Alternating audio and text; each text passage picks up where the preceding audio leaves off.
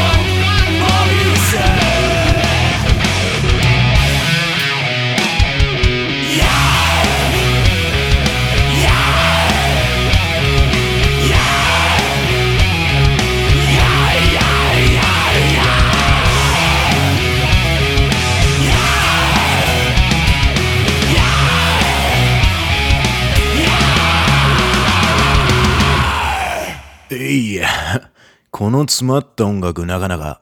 Now, why did I play this tune? Got a mention from at Zed is Dead over at Twitter. Simply said, Hey MM, check out our new album, The Invitation. A free download. Domo arigato. Right on, man. I'll tell you what.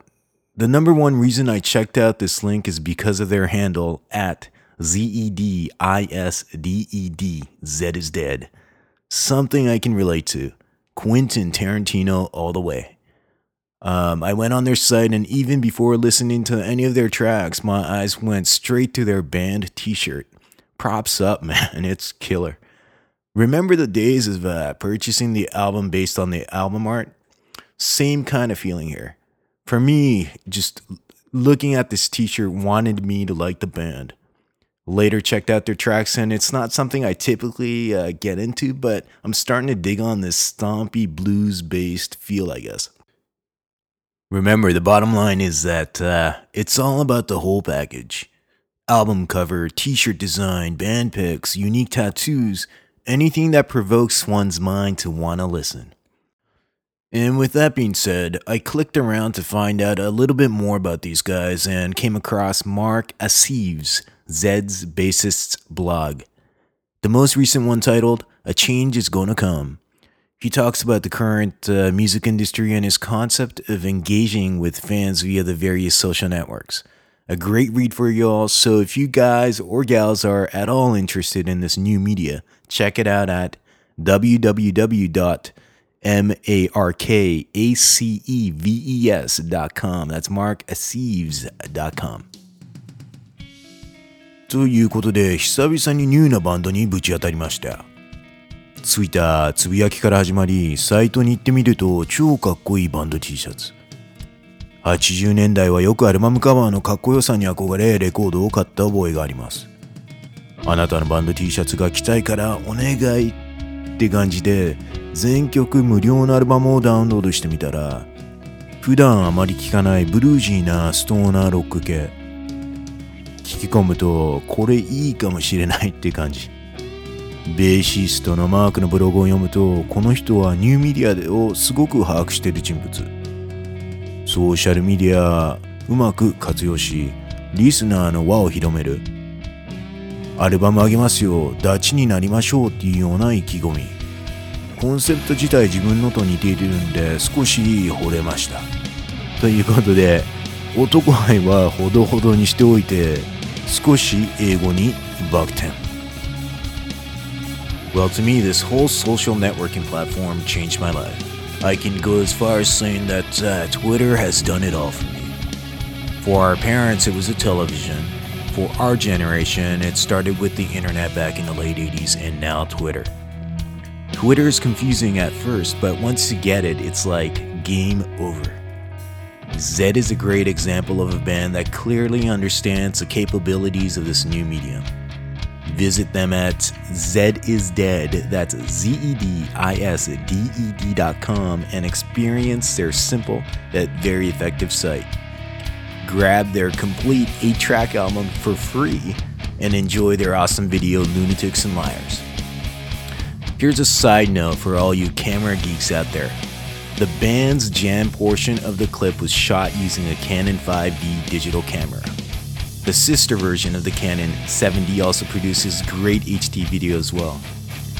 Because of this uh, dual functionality of this uh, SLR camera nowadays, I see more and more still photo enthusiasts entering into the world of motion. The quality of these cameras are as good, or if not better, than a uh, $7,000 dedicated video camera achieved five years ago. The price point for professional quality gear and software is coming way down to the point where people who have the desire to create can now do so. In my opinion, creating a niche is the key in becoming somewhat of a relevant source on this new medium within this growing global domain. So, word to all you creative individuals grab your devices and reach for the sky. God, I love rat. Enough of my preaching, and next. Alright, so let me set this up properly. I hit pause earlier, uh, went out for lunch. Had three pints of uh, their steelhead blonde and a bite of this whatever fish taco. The worst fish taco ever. I usually don't get into rants, but what the hell's man? Left paying 40 bucks for a bite of tacos and three pints. I just hate it when I pay for food and it's just crap. The waitress looked at me and said, Do you want a box for that? And I'm like, I like you, but uh, I'm kind of full. What else can I say, right? So I'm back and in a weird, pissed off mood now. I need something that I can rock to. Well, here is a Canadian band that recently sent me a tune. The band pick said it all, eh?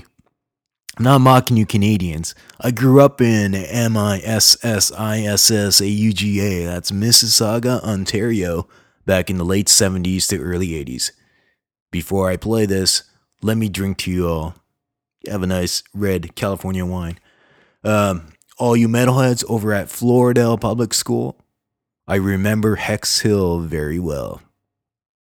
話は超変わりますが、とりあえず今40ドル払ってまずすぎて食べれない昼飯から帰ってきて少し落ち気味の今。まあ、この次のカナダのバンド。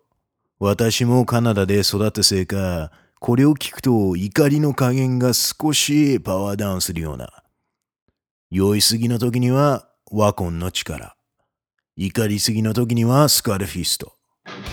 Alright, here it is, Canada's own Skullfist. This is Ride the Beast from their album Heavier Than Metal.